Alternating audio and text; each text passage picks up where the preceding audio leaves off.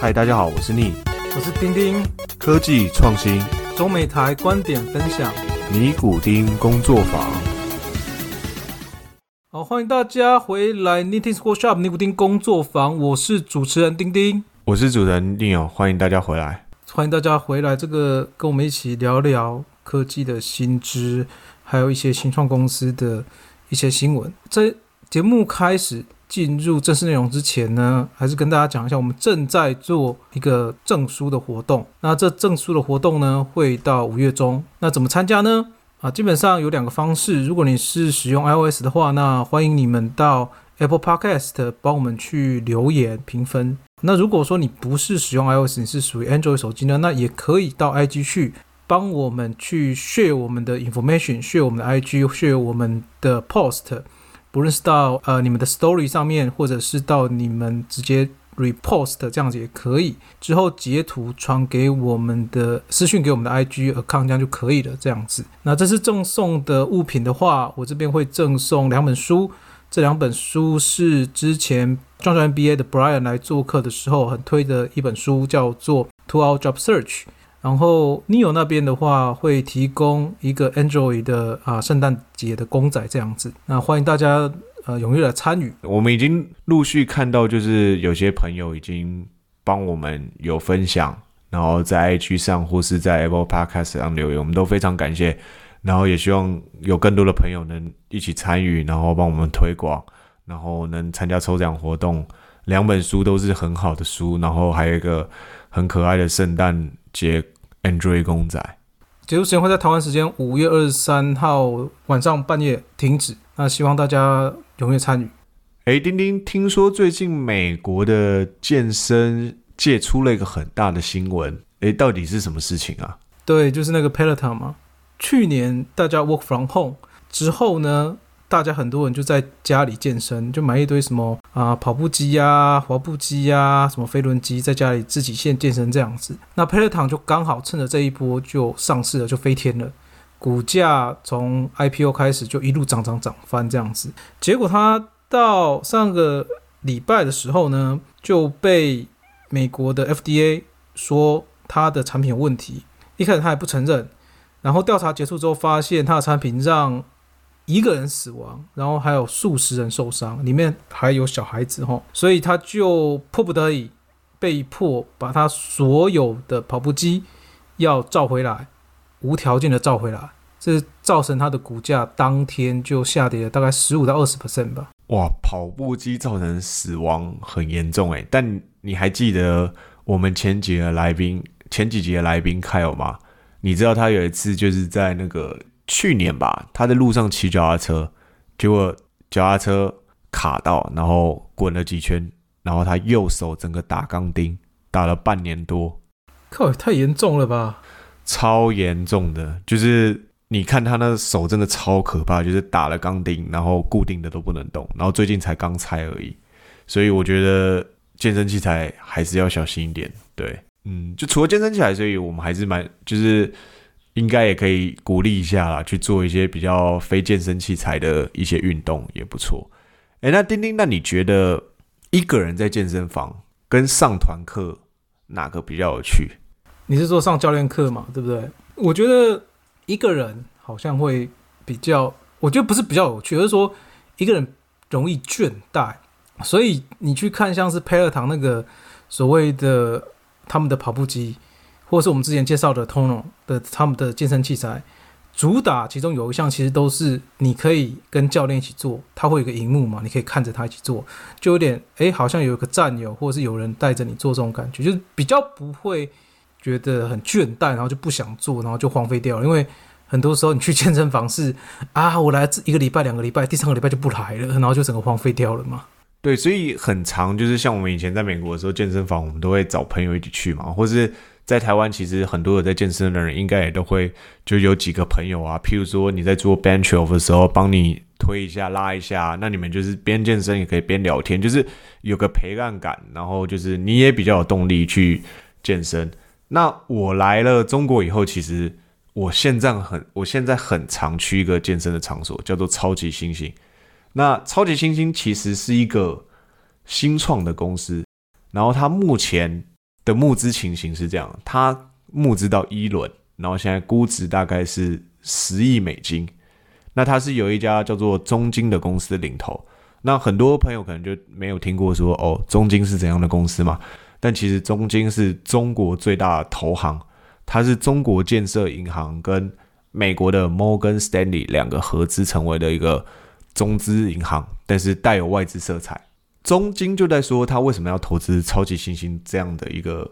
健身模式？那他是说，因为现在中国的一线城市的 GDP 已经超过两万了，将近两万，超过两万。然后因为随着大家的经济水平越来越好啦，所以大家也越来越注重自己的身材。因为你想嘛，如果今天你在你的收入还没那么高的时候，其实你第一个想到的是你有没有办法吃饱。然后你也不会太太 care 说你吃了什么东西，就主要是你有没有办法吃饱，你有没有办法不饿，对吧？那等到你已经能够吃饱不饿，然后你赚了更多的钱，那你可能就会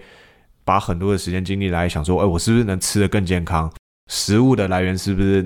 能更有机、更无毒？那是不是我也会利透过运动去照照顾我的身材，让我的身材不要发福，比较好看一点？那第一个是他觉得中国的一二线城市的 GB 已经起来了，所以应该。对于这个健身的观念会越来越多。那第二个是中国的人口这么多，但是其实有在健身习惯的人还是很低。那这个有一个词叫做渗透率，就是指说，呃，你的人口基数很高，但是问题是你可能知道健身的还没那么多。那再来是，其实因为每个在中国的每个健身机构，它的结构都非就结构非常的分散，就譬如说，我可能在上海有一家健身房，但是他可能就在上海做得很好，他也不会拓展到比较像是全国更多的店面去，或者是我今天在深圳有一家，但是我可能就在深圳做得很好，我也没办法拓展出去，就每个地训还是比较重的，所以他觉得超级新星可以把这几个优势结合在一起，然后发展出更多的。更多的店面，然后我就去查了一下，就是我就查了一下中国现在的健身人口跟它的渗透率。中国大概有十三十四亿人口嘛，那它现在大概有在健身的人大概是七千零二十九万。那如果你去除以就是总人口十三十四亿的话，它的渗透率大概就在五点零二帕，就大概在五帕之间。我们可以对照一下，像健身观念比较发达的国家，像美国好了，美国大概有三到四亿嘛人口嘛。那他现在有在健身的人大概是六千两百五十万人，那他的渗透率大概就在二十点三 percent。我都很好奇一件事情，那你觉得台湾的健身人口是几个 percent？哎，我还真的忘记去查这件事情哎，我觉得台湾大概在十 percent 吧，我觉得应该十 percent 吧。我不晓得，可是我的同温层感觉上好像都是一堆人下班干嘛会去健身。但没有，你要想，你的同温层都是在国外留过学的。其实我觉得，在国外受教的人，真的会比较有健身的那个观念在。我觉得不一定，我觉得台湾现在一堆都是健身的。你看，IG 或是 Facebook 也是一堆人拍自己去健身啊。馆长，馆长，馆长带起来的。对，哎，馆长都要上市嘞。对啊，我知道，所以我知道，就是美国大概二十 percent，我觉得台湾大概。十到十五吧，我猜啦。就有空，我们这之后再去查一下。如果有查到，再补充给各位各位听众。对对对对对。所以，那回到我们刚才讲的话题中，就是你想嘛，中国十三十四亿人口，然后美国其实只有三四亿，大概人口数差了四倍，对不对？那但有在健身的这个渗透率，却只有美国的四分之一。然后，所以为什么就是在中金的这个投资计划书里面，他讲说中国人口基数大？然后渗透率低，就是这两个原因，就是因为中国人还有很多不知道健身的，然后他的人口也够多，所以他觉得未来是一个蓝海，一个前景很大的方式。那超级新星其实他做的起源不是在做，不是在做像这种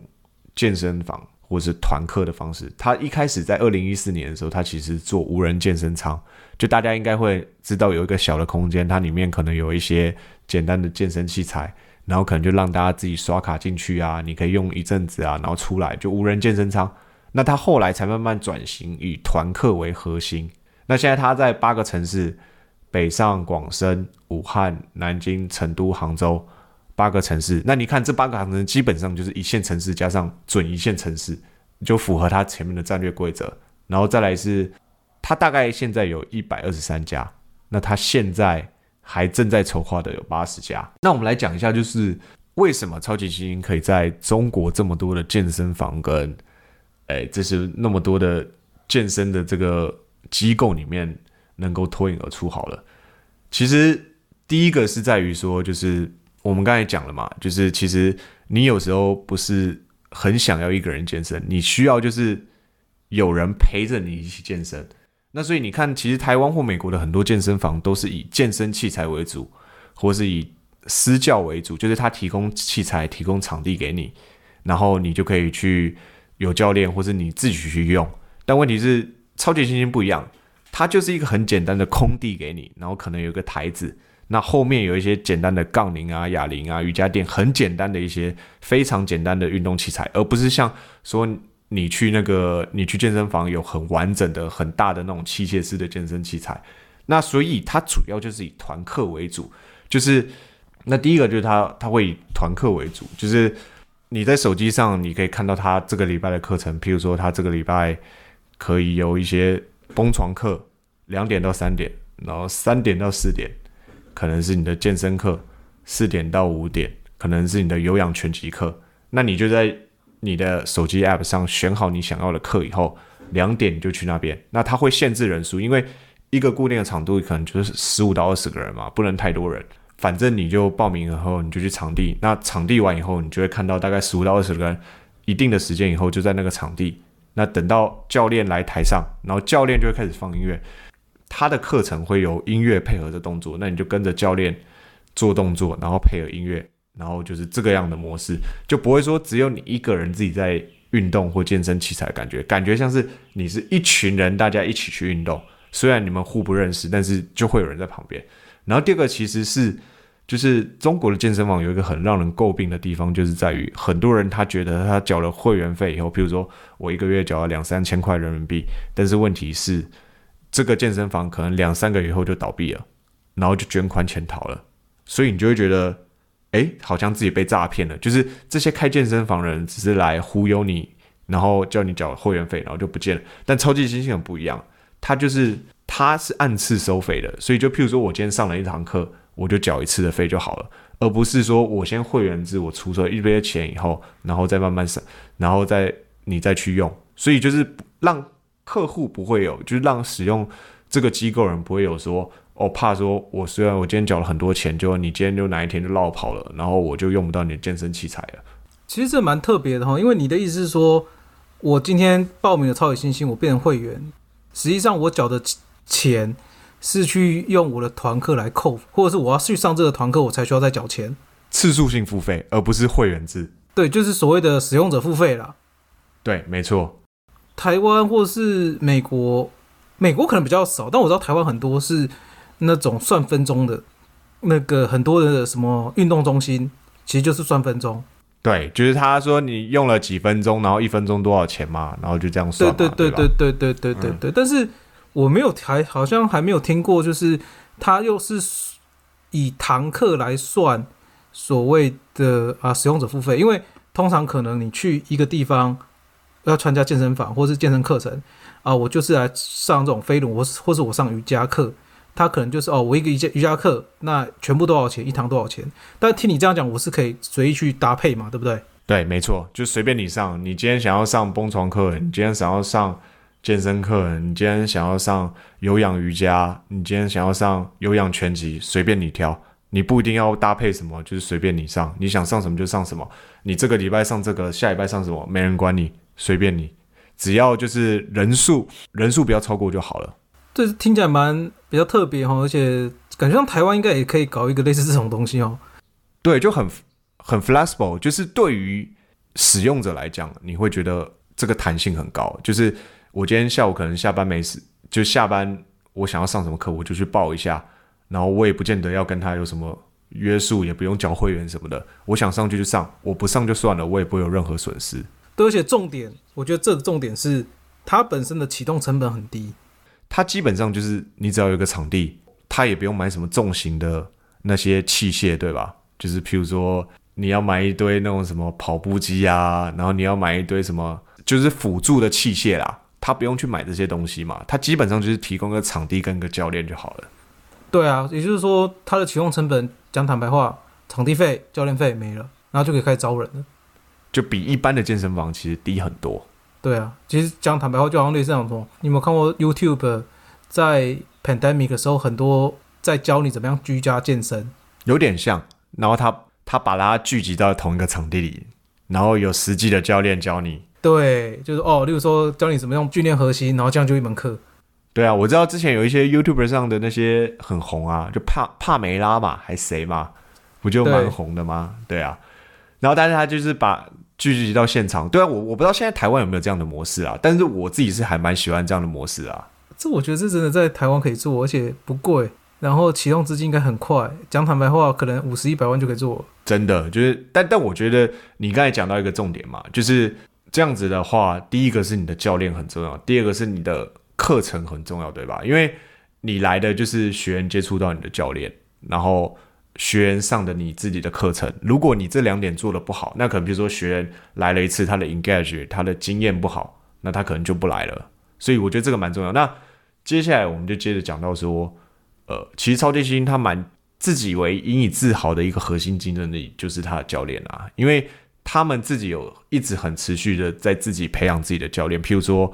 呃，外面的素人或新人进来以后，然后我现在从零基础的招募培训，然后到譬如说我现在要给学员上课的一些课程，他们都是自己研发的。因为以往你知道很多健身房或是这种团课，大部分我的观念都还是来自于欧美课程嘛，那我可能就从欧美的课程抄一点，自己抄一点，自己抄一点。但他们不是，他们现在就是譬如说我会拿一些比较现在流行的音乐进来以后。我依据我我以前的那些欧美课程的一些经验，然后再加上我自己想要做的一些健身辅助的一些就招式啊，或是动作啊，然后融合在一起。所以他另外一个比较著名的点就是在于他自研发的课程非常的多元化，然后他的教练也就是可以跟你一起互动的很好。像我像我去超级星星，我一个礼拜大概会去个。三次到四次，那我其实也有上课上了几堂以后，我自己比较喜欢的教练，所以我都会去那些教练的，就特别挑那些教练的课上，因为我已经熟悉他的上课方式了，然后我也知道就是他上课会是怎样的一个模式，所以我就会去，而且。他在每个月的自己研发的课程中，他都会有一点一点点的改变，一点点的改变，不会说啊，我今天来了，连持续半年好了，我持续半年就一直做一样的动作或者一样的歌曲，不是这样子。第一个，他会去把他的歌曲更新；第二个是他会在动作上做一些不同的改变，让你就是每个月来的时候，感觉好像就是上了一些不一样的东西，但是又不会觉得完全陌生，就是他在既有的基础上。还是有一些不一样的东西，让你会感觉啊，我每次来上课都很有趣、很好玩这样子。好，那再来我们讲到就是说，超级精英他他标自己标榜的就是健身的精神是怎么样？他说，健健身是生活与精神的消费品，而不是功能的消费品。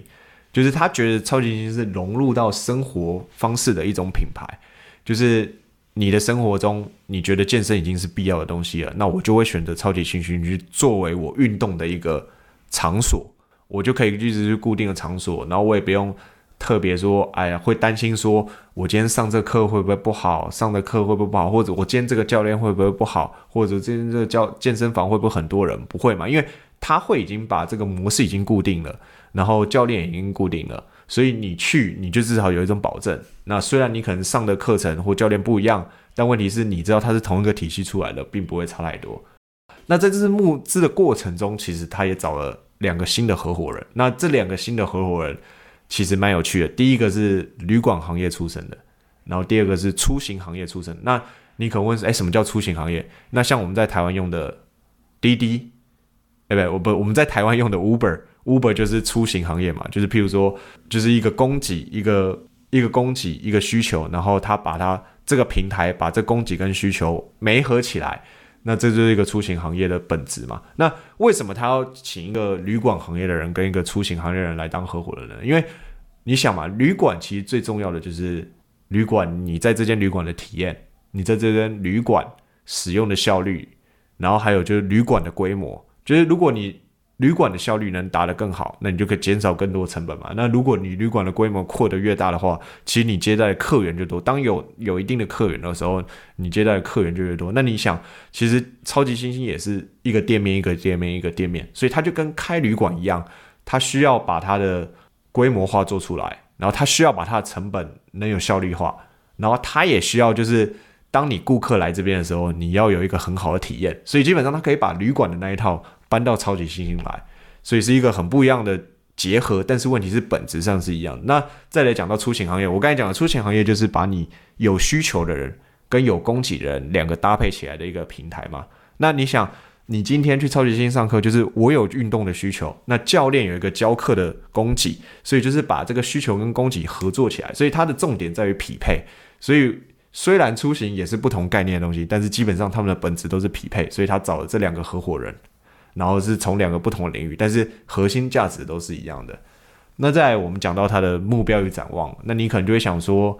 诶，既然超级星星在中国，那美国是不是有一些大概范例的健身房像是怎么样？诶，丁丁，你在美国有听过 Planet Fitness 吗？有啊，那还蛮大的啊，而且它比较类似那种卫星式的，就是它每个好像不是那么大，至少我附近的啦，我看到的不是那么大啦，但是它就是多点开开花嘛。而且我听说它的风格就是好像是以紫色为主色调，然后就是比较新啊，比较潮，而且健身费非常的便宜。那现在在美国大概 Planet Fitness 有三千五百家，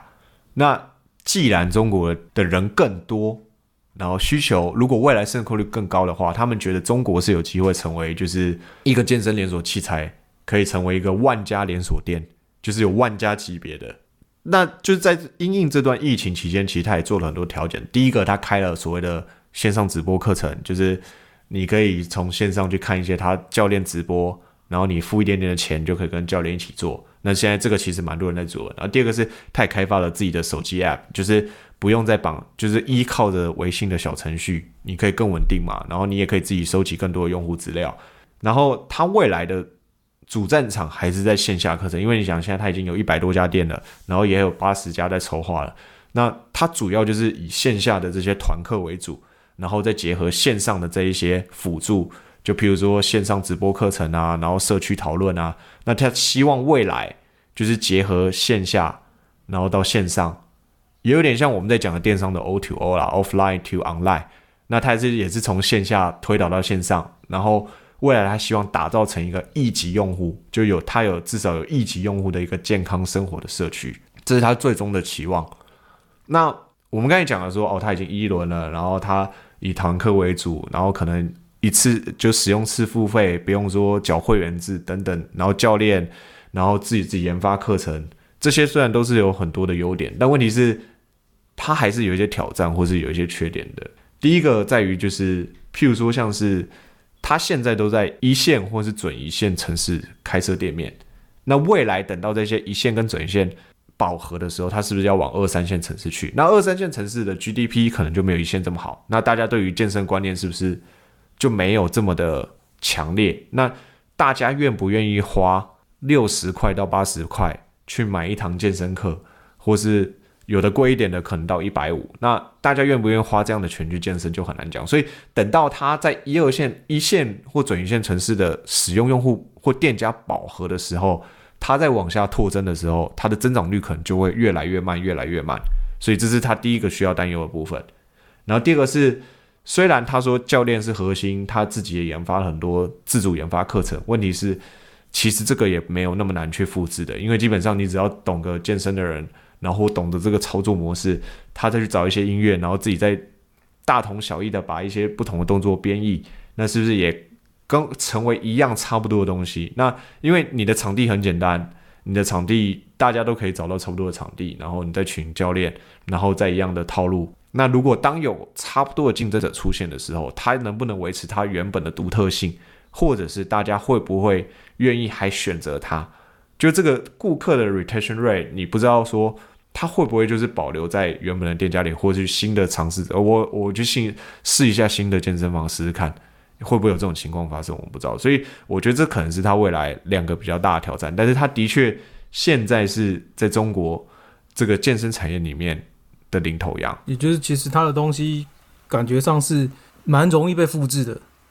我的确觉得有点容易被复制啊。虽然他强调就是他的核心竞争力是他的教练还有人啊，我觉得重点应该是说他的课程是他的教练去设计的，还是他们有专门的人去设计这个课程？我觉得他们应该是中有一个研发中心，然后研发中心里面就是由不同的教练组成，然后都会每个月去设计不同的套路，然后他这个套路再交给下面的教练共同培训。如果这样子的话，其实他的中国大陆叫城墙嘛，对不对？就是他的 barrier，对 barrier，对，就是他的 barrier 稍微大一点嘛，因为等于是他自己有研发这种特殊课程的这种能力嘛。对，好，那这就是我们这礼拜的分享啦。如果你在台湾的人的话，我是觉得可以考虑一下干一下同样的事情。对啊，可以把商业模式我们之前讲的嘛，地缘套利嘛，地缘套利。对，我真的觉得在台台湾，因为台北带五十一百万就有了，只是你要去找适合的。好的教练，对，然后你还要设计课程，但我觉得真的说不定可以搞一个小的那种店面，然后试试看，让大家来报团课，就你也不用就找几个教练，然后开个几天团课，然后大家来上上看，说不定还真的蛮有机会的。我觉得，另外我们也鼓励大家还是多多运动啊。那这就是我们这礼拜的分享啦，我们下次见喽，拜拜。下次见，拜拜。